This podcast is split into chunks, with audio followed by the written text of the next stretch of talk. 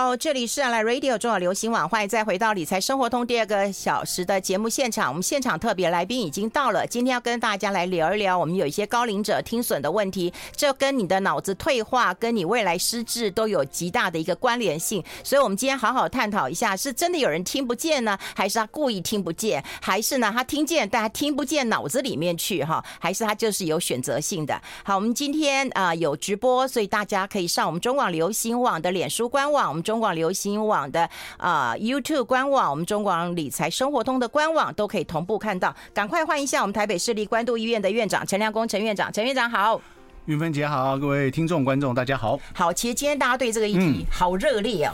热烈的部分并不是在于听障这个事。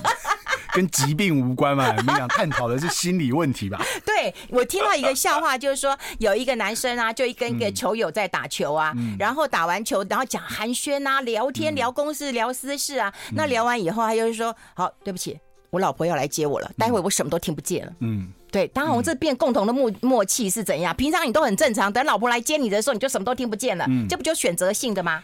这不是那个小生活大智慧吗？这是小生活大智慧，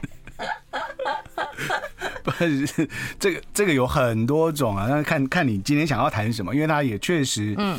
听力的障碍确实也是盛行率很高啊，到了七八十岁，可能一大半以上的人是真的不好。嗯，但是程度不一啦，哈，因为他而且他的那个正常的衰退是有一些特征。其实里面牵涉到说我们怎么跟老人家讲话，这里面有很多。我觉得是，我觉得是。哎，不过听力这件事情啊，因为以前我们像我们公司都有做健检嘛，哈，那我们去做健检的时候，嗯啊，其实我的听力其实有问题的，因为我们长期戴耳机，对对对，职业伤害。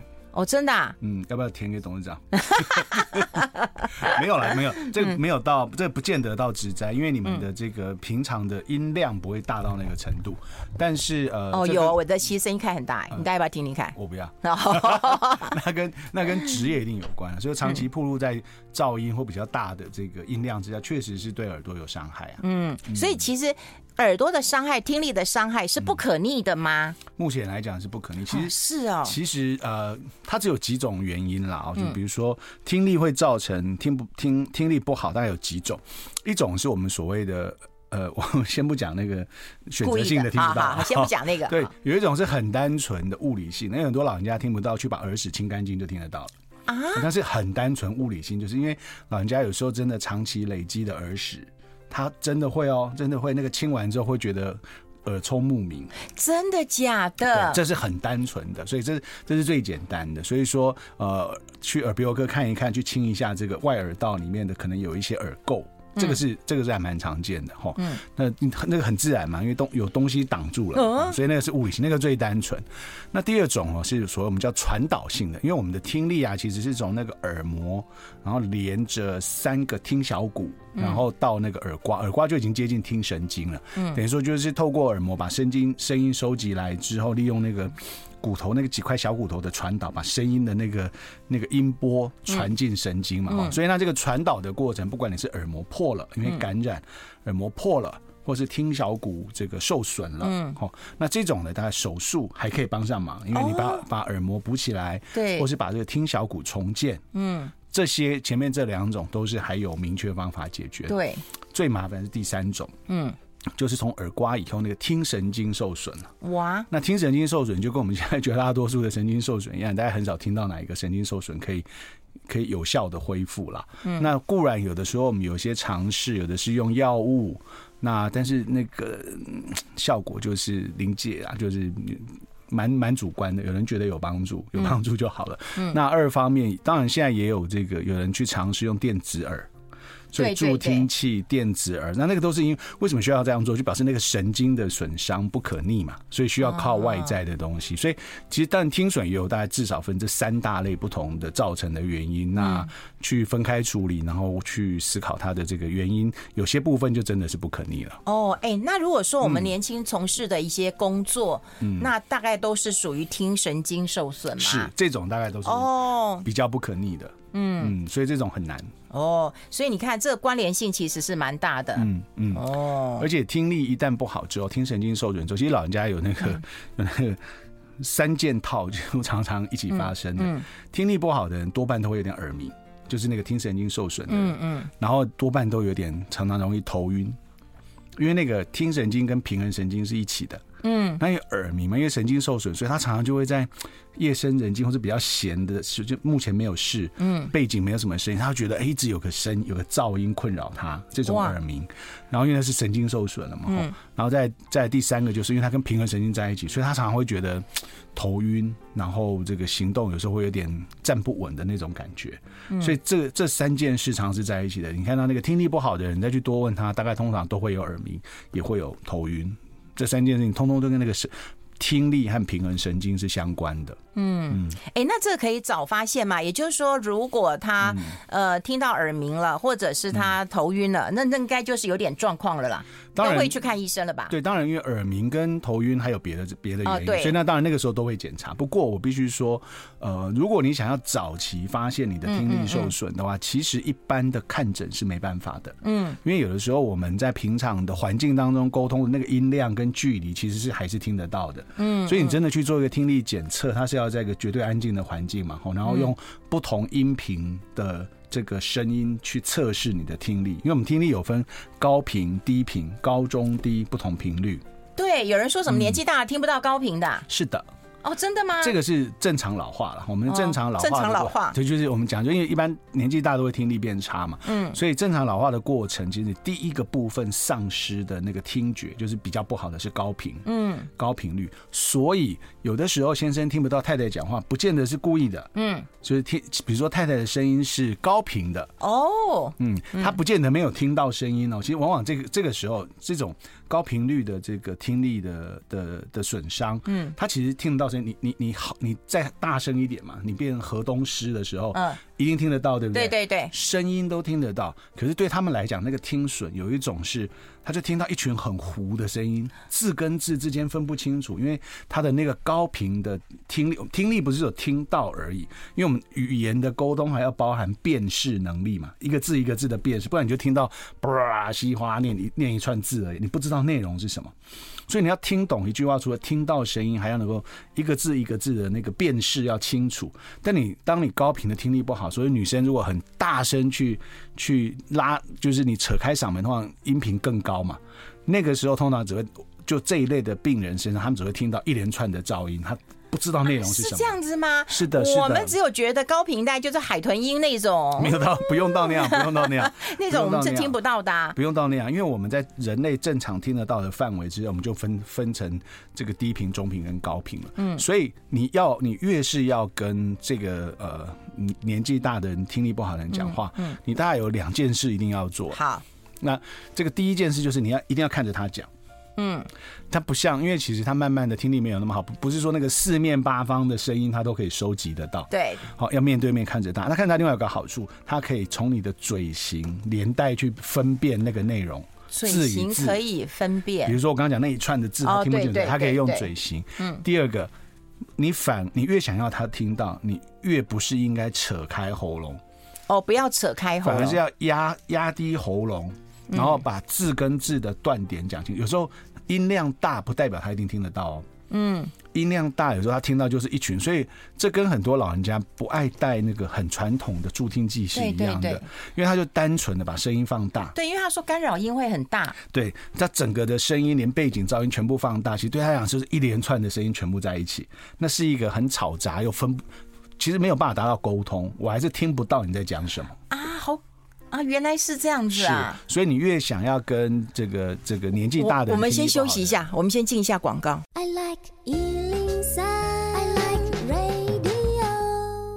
好，我们持续跟陈亮工陈院长跟大家也提醒一下：第一个要看着他讲话，第二个就是要压低声音。是，是，是，你要用他最擅长的那个频率。比如说，因为正常老化过程就是他会从高频开始衰退嘛，哦，所以你如果你。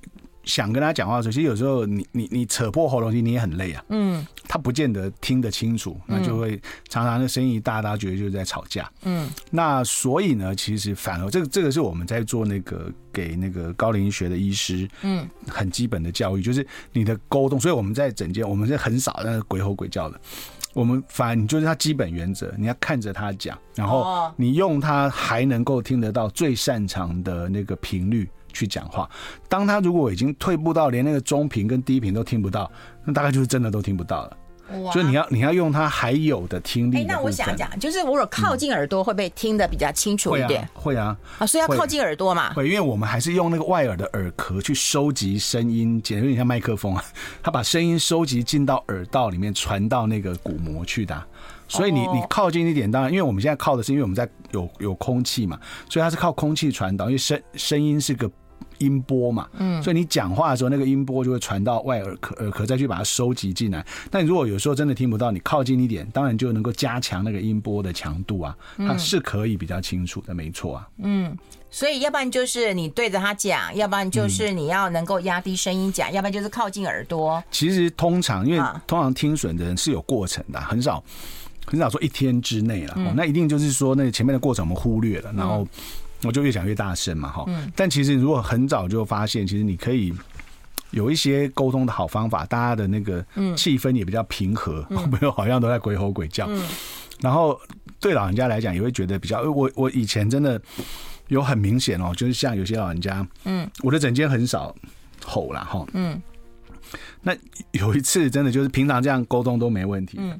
自从疫情戴口罩啊，根本啊看不到嘴型，对，看不到嘴型，看不到嘴型。然后要不然就是你在讲话的时候，就是就是方向，我看着电，我正好在打电脑，在打病历的时候，嗯，哎，他就本来这样子都可以讲，可以沟通，他突然间就听不到了，他就一直问你，哎，你刚刚说什么？你就知道说啊，这个就有提醒到自己说这句他没听到，因为其实你只要方向变了，他就会有影响。然后口罩戴上去之后更惨，真的是嘴型的这件事情都没有，所以。只能靠鬼吼鬼叫，所以因为疫情的关系，戴口罩就真得鬼吼鬼叫了。嗯，所以就很很难。不然以前的话，其实你只要看着他讲，嗯，然后你用慢一点，一个字一个字清。我刚我我要强调，沟通的时候理解一段话是包含把每一个字听清楚，不是听到而已就好。嗯嗯。所以呢，你包括说你可能速度要慢，你要让他一个字一个字听得清楚。嗯，其实那不用鬼吼鬼叫。那如果说你是大声讲很快，那个字还是糊在一起的，他就听不到，他就听不懂。哎，这我有两有两种，一种是你讲的人，另另外一个当然听的人啊。可是我讲的人声音就很小声呢。嗯嗯，对啦，那个太小，那个他还是需要一定音量的。但我只是说，我只是说，有时候在那个过程当中，他在比较早期的听损的时候，其实你不用搞到好像很严重，因为当你开始越大声，嗯，或者开始戴那个传统的助助听器之类。其实它某一个角度就是在增加他的耳朵听到的那个音量，对不对？哦，音量扩大，其实有可能加速它的退化。嗯，所以你的目的，助听器的目的是为了沟通嘛？对，沟通要有效，所以不如呢要把沟通技巧学好。嗯，那你你助听器很多老人家一方面是抱怨说戴了其实没有比较好，嗯，二是其实越戴以后就越退步，因为那个声音都放很大，对不对？嗯嗯，它其实等于是比你的耳机的声音还大，就一直在持续的。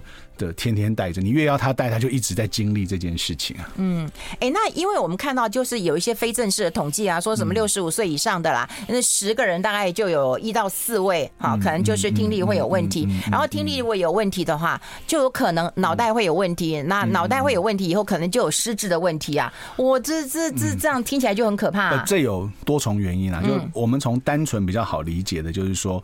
第一哦，听力不好的人很常有沟通的障碍，加上忧郁症，你可以理解。比如说，家人都在讲话，可是他就听不到，那啊，没有人特别重视跟他沟通的那个技巧，对，哦，他就会觉得他听不到，那听不到。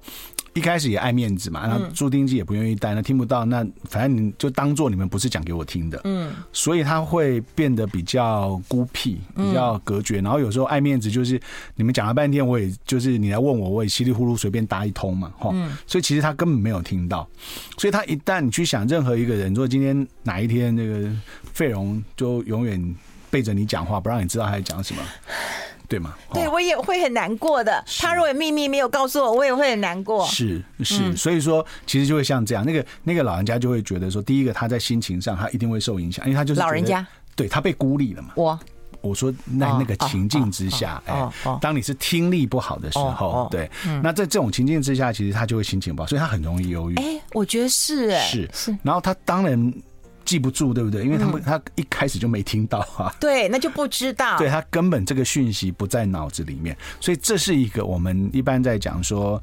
呃，人跟人相处，然后或者老人家相处，一些很一个很基本的情境，嗯，哦，那这里面还不牵涉到说失智，哦，脑神经的退化等等，我们只是那个单纯只是讲说人在沟通上面所造成的一个落差呢，使得他的情绪心理跟根本没有 catch 到你讲的资讯内容，那我们就会觉得说。一个要不觉得他是装的，一要不然就是觉得说，呃，你都没有在参与，你都不理会，然后你都这个有讲没有听，讲了你就忘记。其实你讲的那十次，大家没有他们有一次听到的。哎、欸，那你这样讲的话，就可以很合理的去啊、呃、解释。我一开始我们在节目讨论，很多人讲说，哎、欸，你根本就是故意的，你根本就是不是听不到，你是选择性的，嗯、就可以合理的解释有这些状况发生、啊。是因为有一些听损，说实在的，他在、嗯、他这个事情退化的事情都没有什么一。天突然间的，对，他都有过程，所以他有可能是在某一个某一个阶段，他开始有比较不好，可是他在生活上可能他自己不觉得很严重，因为他正常讲电话 OK，因为电话拿在耳朵边嘛，嗯，我们常常会觉得不好的时候，都是可能讲电话，或是别人要发现要讲很大声，嗯，那个已经都有一定程度的伤害才会判别，所以有一些人真的是他比较早期。然后，所以呢，他就没有真的完整 catch 到那个讯息。但是也有一部分人确实有可能是刚刚前面讲的小生活大智慧啦。小生活大智慧就是选择听不到，选择性的。我们先休息一下，待会讨论。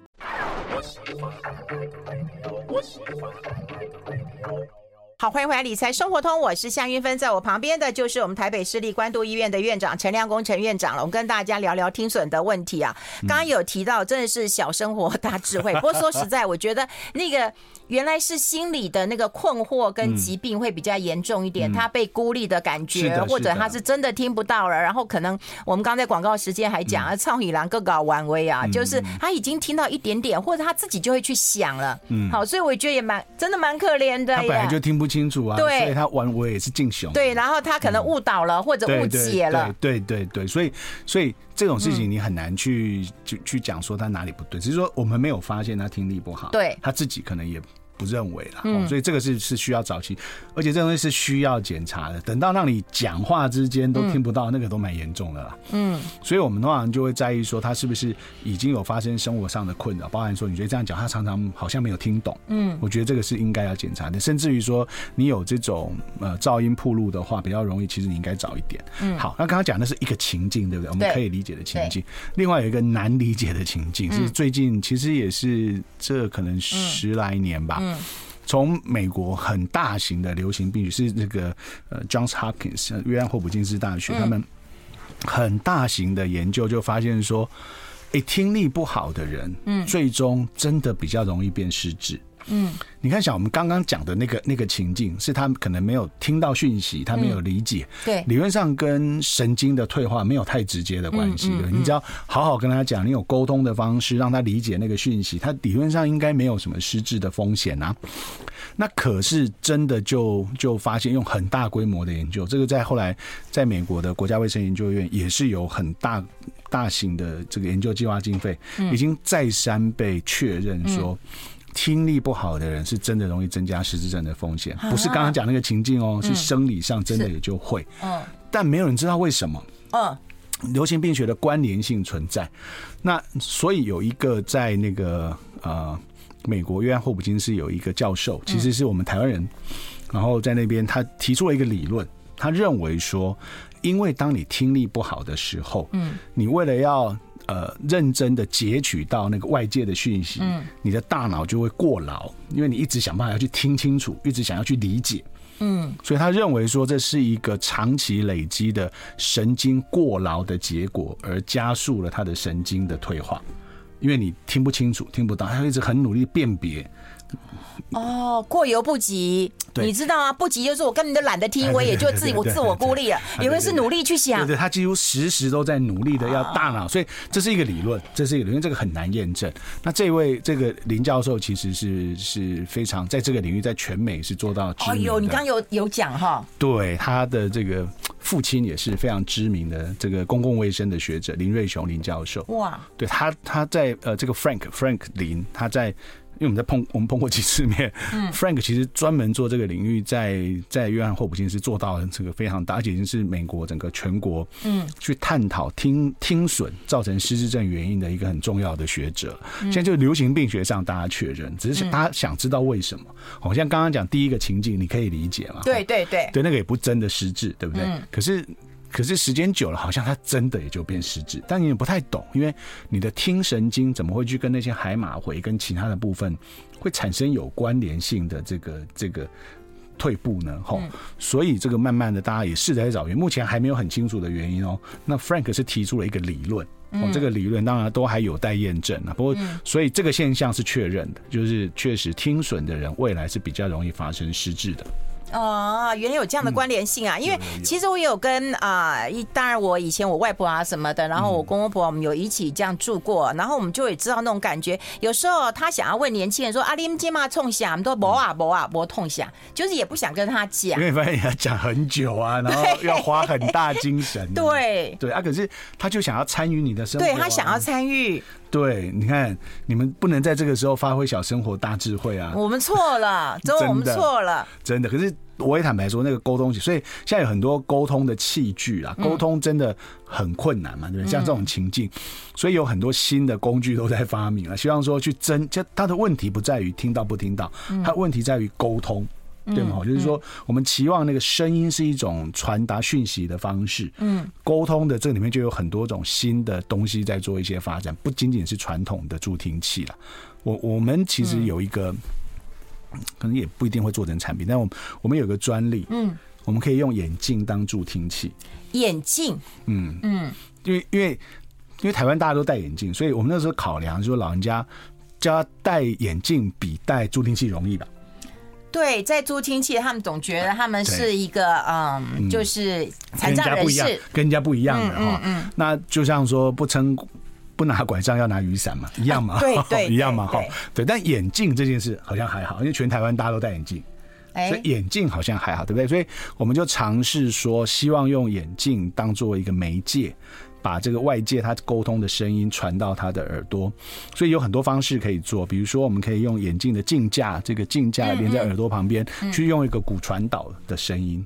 它收，它前面如果放一个麦克风，收集讲话的人的声音，它可以转换成这个声音，从这个。骨传导从你的眼镜带着这个耳朵这边的骨头传进去里面，嗯，然后再加上几个人工智慧的演算法，把你收到的噪音再再去降噪，去掉背景噪音，把声音的这个辨识度提高，嗯，其实那个效果还不错。那针对其实以前我们是把那个演算法是放在一些有沟通障碍，像喉咙开完刀、喉癌，像这种。哦，或者是说有些听有有些小朋友他先天性的真的听力不好，对对，那他有一些是先天，对，那他上学很困难，对不对？要不就要去特殊学校。所以我们现在就希望说有一些好的教具，可以让他们正常上课。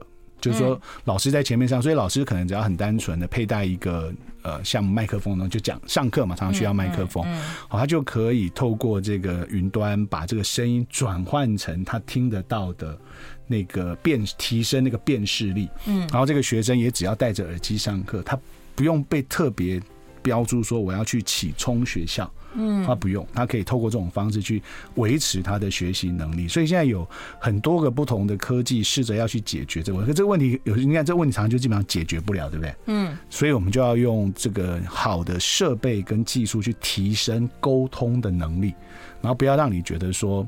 嗯，你很特殊，你是这个呃弱势族群，你是是可以正常生活的，嗯，所以这个可以尽量的去达成到一个程度啦。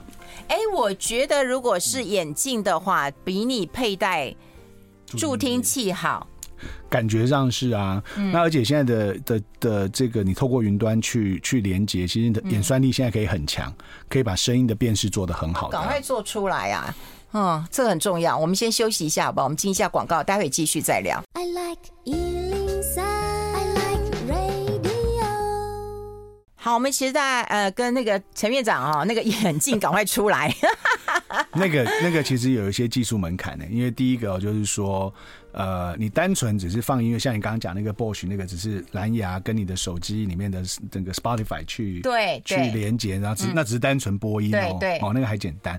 如果你今天是你要收音，你还要收影像，你要放镜头，我们之前那个那个 prototype 做完之后很难往下走，因为是我那个镜架变很重，你把所有的东西、哦、对，然后、哦、但是你想要它轻的话，轻量化，那那个晶片就要特别做。对，哦那找台积电嘛。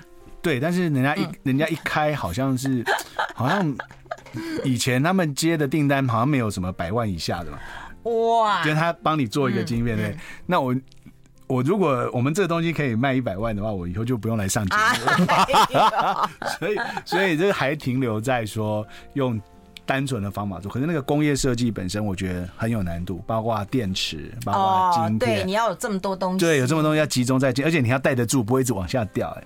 所以那个还有需要突破的地方，不过已经慢慢越来越好了。嗯，因为现在大家就会带那个呃助听器，可是助听器说实在，有一些老人其实是会排斥的。我们就想把这个当成一个没有到助听器程度。刚刚讲那个那个听力的衰退是渐进的嘛？嗯，在比较早期的时候，嗯，我们把它当做一个辅听。哦，辅助听觉的，辅助，因为真的到助听的时候，那个那个等级不同，那个是医医疗器材的等级，它的做法跟规范都不太一样了，所以我们是想去呃解决前面还在前端比较早期，就是辅听的一个设备。然后你要愿意戴的，就你觉得还好。然后镜架、眼镜大家都戴啊。嗯，对。然后因为现在越来越好的原因，是因为蓝牙就是你未来跟你的手机连接就要你，因为现在手机里面的晶片已经很厉害了。对对对。所以你可以把所有的功能做在手机上。哦，但你只要能够蓝牙去连起来，就就有点像你的那个 Bosch 的那个嗯那个耳机一样，它就可以试着这么做了。我那无源的耳机，因为我没买。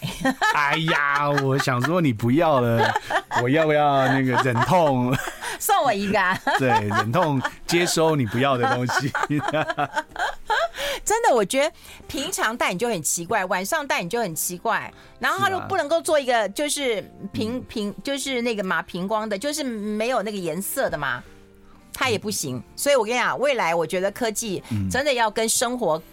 更贴近一点，真的不能都让工程师自己想自己做。对对，工程师想象运动的人就是那样子，在在烈日之下，对，挥汗前进。对对对对，他们想象的是这么健康的人生，跟你不太，呃，不是跟你选择的方向不太一样。哎，对啊，大太阳跑步跟下雨跑步，你选哪一个？有不跑的学校吗？哎、欸，我发现其实发下着小雨跑是很舒服的一件事情，哎，是哦，对，总比大太阳舒服多了。这真的是像我这种懒惰的人，然后又很想要小运动的人，是可以。小心了哈，嗯，因为骨头开过刀，膝盖大概好不到哪里去。对，我膝盖也不好。然后我发现一件很奇怪的事，我一直觉得很奇怪，我只是手受伤，为什么我跑起来都会觉得不平衡？为什么？当然会啊。为什么我脚我我脚还没受伤？不是不是，我们人是左右对称的动物，对不对？对。所以你要走路或我你那个走路的姿势，包含那个手的甩幅、跑步那个甩幅，那个是在维持我们身体的一个平衡的动作啊。不然你干嘛需要上肢？你两只手绑起来跑就好了。两哦，其实你的手在摆动的时候是有在协助你的这个动作的顺畅跟平衡感的。那你这只手受伤，你一定不由自主的不太敢用力，在某一些动作上，你可能不如你的左手那么自在哦，它就会不平衡。像很多人都这样啊，很多人比如说你可能呃之前，其实我我我也是啊，比如说我可能是呃右脚的脚踝受伤，嗯啊，然后扭到可能我就伤了，比如说。两个礼拜，然后走路走不好，对不对？嗯、然后隔一阵子之后，我脚还好了，我现在变成左边的髋关节在痛了。为什么？因为我一开始我右脚不敢踩下去用力嘛，所以我的左边会吃很多力嘛。啊、嗯哦，就代偿。对，然后呢，等你好了之后，你那个习惯也养成了，改不回来了，哦、然后就变成说，好像明明右脚都好了，可是你就觉得那个走路就不正常了，就是那个不是像以前，你是看自己的鞋底，就会发现磨到的地方又不一样了。就是你的走路的姿势，所以因为你受伤的关系，在那段时间内，你走路姿势代偿的结果，变成新的习惯了。哈，我真的觉得人真的还蛮奇妙的，哎，真的好奇妙。就是你，我就觉得，哎，我的脚又没有受伤，我只是走一下或者跑一下，真的还没办法，会会会，真的会，就觉得好像有一点没有平衡。因为你的手的摆幅，你你的右手，你会不由自主，你你不敢呐，你不敢跟正常、哦。可能我自己没有觉得，对。对，可是生理的身体的机制已经在做这样的防御了。对，哦，哎、欸，那你想想看呢、喔？比方说我们视力不好，我们可以戴眼镜；我们听力不好，还真的没办法戴眼镜，因为戴眼镜的成那个成本还蛮高的，现在蛮高的。对，现在看起来其实是很高的，相当高。嗯、所以你看，听力要把它，而且听力是。其实我们在讲说，世界卫生组织在讲那个健康老化，我们讲说、嗯、啊，要预防失能失智，对不对？其实，其实他讲的就是整体性的失能，就有三个面向。嗯，一个是身体活动的，对。哦，第二个就是大脑嘛，哦，就是这个都可以理解。嗯，它其实有第三个失失能。嗯，我们很少讲，因为那个很不知道怎么办。嗯，感官系统的失能，视力、听力，那个到目前为止只有配眼镜、配助听器，就是你好像在科学上没有什么好方法的。像好预防失能、预防失智，我们知道有方法，我们可以去做什么做什么，对不对？现在现在可能你比较不好，有什么方法去扭转？可是视力跟听力，除了配眼镜跟戴助听器之外，目前没有好的做法。嗯，所以这一块是很重要，可是我们比较少讲，比较少讲是因为我们不知道怎么办，哦，有一定的难度。目前还没有比较积极的做法。那待会就跟我们讲一下，我觉得有一些听力退化会有一些症状嘛，哈，会有一些症状，比方说讲话越来越大声了哈，或者是他自己有去做检查啊，听力到底我们怎么发现他有这些症状？那当然最重要的啊，我们还是要讲啊，就是要保护我们的。呃，听力嘛，嗯，那远离那个河东狮吼嘛，哈，嗯、做人要自爱嘛，哈，这也很重要嘛，要有大智慧。好我们先休息一下。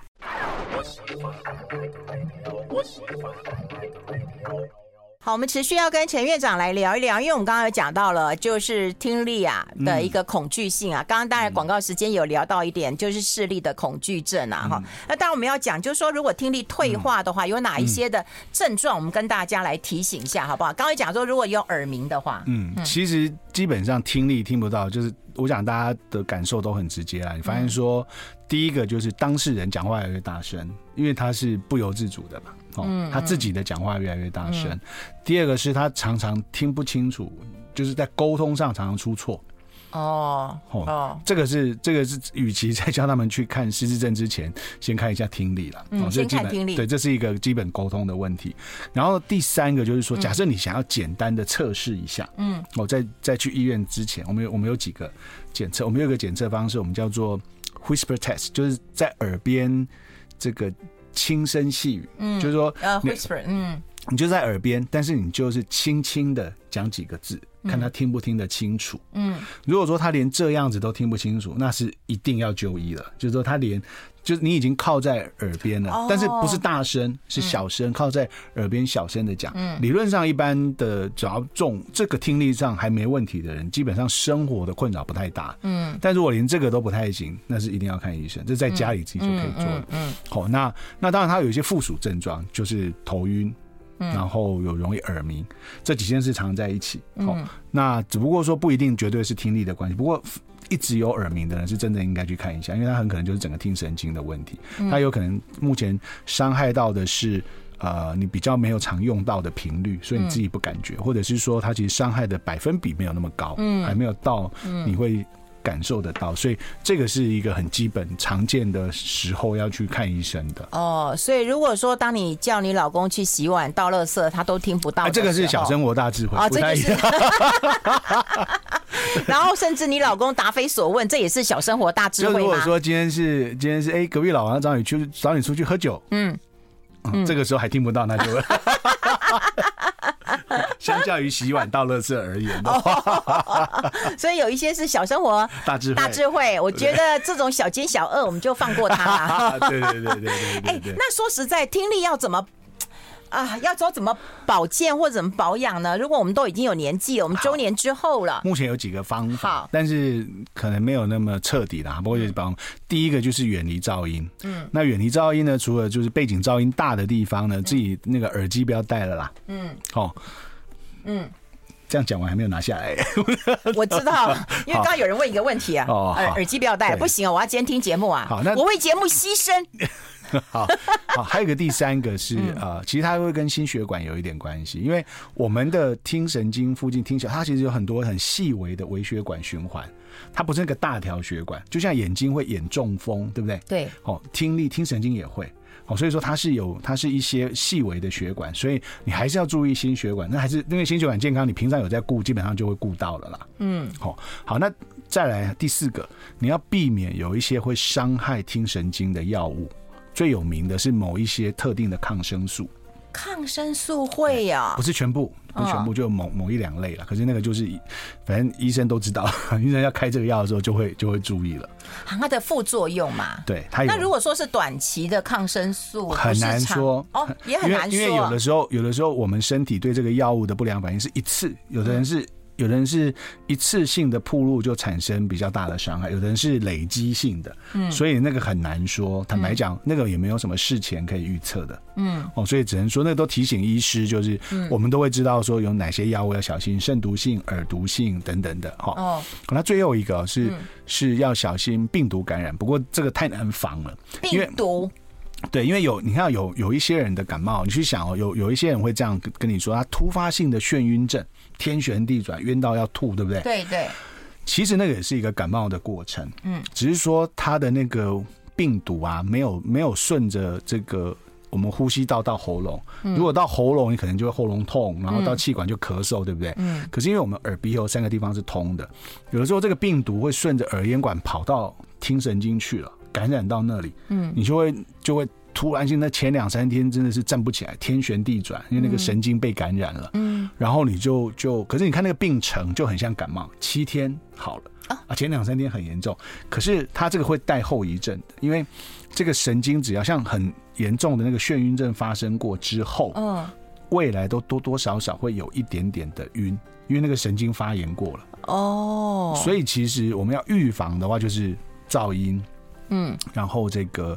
药物，嗯，然后呃，这个心血管，嗯，跟这个病毒感染，嗯，但是病毒感染有时候你无法百分之百确定什么时候会，可能就尽量嘛，尽量不要有，嗯，所以这几件事情是可以可以去保护的。哦，好，先保护，然后也要留意一下退化的一个状况。哎，有人有问问题啊，就是说，哎，他现在哈，就是，哎。刚刚怎么问我的问题不见哦？他的听力是中高频已经退化了，他有带助听器啊，它是一种呃什么瑞士立耳挂型，嗯，对，那对于未来退化有减缓些的帮助吗？不一定。啊，不一定，因为因为它退化的时候常常就是退化都有一定退化的那个速度在走的，嗯，那只是说像往往我们这些不管助听器还是眼镜，它其实都是一个辅具，嗯，它是。解决你现在的问题，你可能原来的疾病、原来的状况还在。有些近视眼的，其实你就是要一，其实一直在戴啊，戴到对了，一直戴，戴到一个程度。到已经定型了，你才你发现说那个近视才不会再加重嘛？对。那听力其实也是，你如果在持续性的退化，你就是去保护它。但是现在佩戴助听器的目的是为了改善你的沟通能力。对对对。对，那不见得代表说它就一定会被减缓。所以该做那几件保，你想要你想要保护减缓的，刚刚前面念的那几件事情还是都得做，还是都得做。然后该戴的还是得戴，因为那是生活品质的问题啊。哎，那有人说他一直听到那个蝉鸣的声音，那是高频的。对，这是这种耳鸣了，它就是耳鸣了，这就是耳鸣。你要去看医生啦，这可以去看一下，不过常常没答案，因为就是很神经的一些小毛病，所以有的时候医师就会给一些，我刚刚讲的，它是很多微血管的循环，对不对？嗯，可能就会给一些血管扩张剂，促进血液循环的，像有的人会去吃银杏，银杏其实就是一个促进血液循环的，嗯，哦，促进微血管循环的，所以所以有时候就会用药物去说，哎，促进这个微血管的循环，你有可能就会觉得症状轻微一点，因为那附近都是很细微的血管。哦。哦，嗯、好，有人说听力受损的说话会比较大声吗？会啊，刚有会啊，对，因为你你你不由自主的嘛，因为你你就像你戴着耳机，有时候你也很难去控制说你讲话的音量啊。对，有时候我戴着耳机，我讲话声音也比较大一点。对对，因为你你你抓不准，因为你没你没有自己的。的那个听力去回馈你讲话声音的大小，对对对，对，对，难怪有人讲，就是说岳芬姐的声音都很大声，为什么来宾声音还那么小声？然后我就只好我声音小声一点，来宾声音放大一点，我靠近一点，我靠近麦克风一点。好，就要提醒大家啦，嗯、因为我们今天提到，其实有身体上的问题，还有心理上的一个问题，还有智慧的问题哦。啊，还有智慧的问题哦。哎呦，果然是院长啊！好，非常谢谢我们台北市立关渡医院的院长陈亮公陈院长到我们的节目现场，跟大家做这么清楚一个分享。谢谢，谢谢，拜拜，我们下个月再见喽，拜拜，拜拜，拜拜。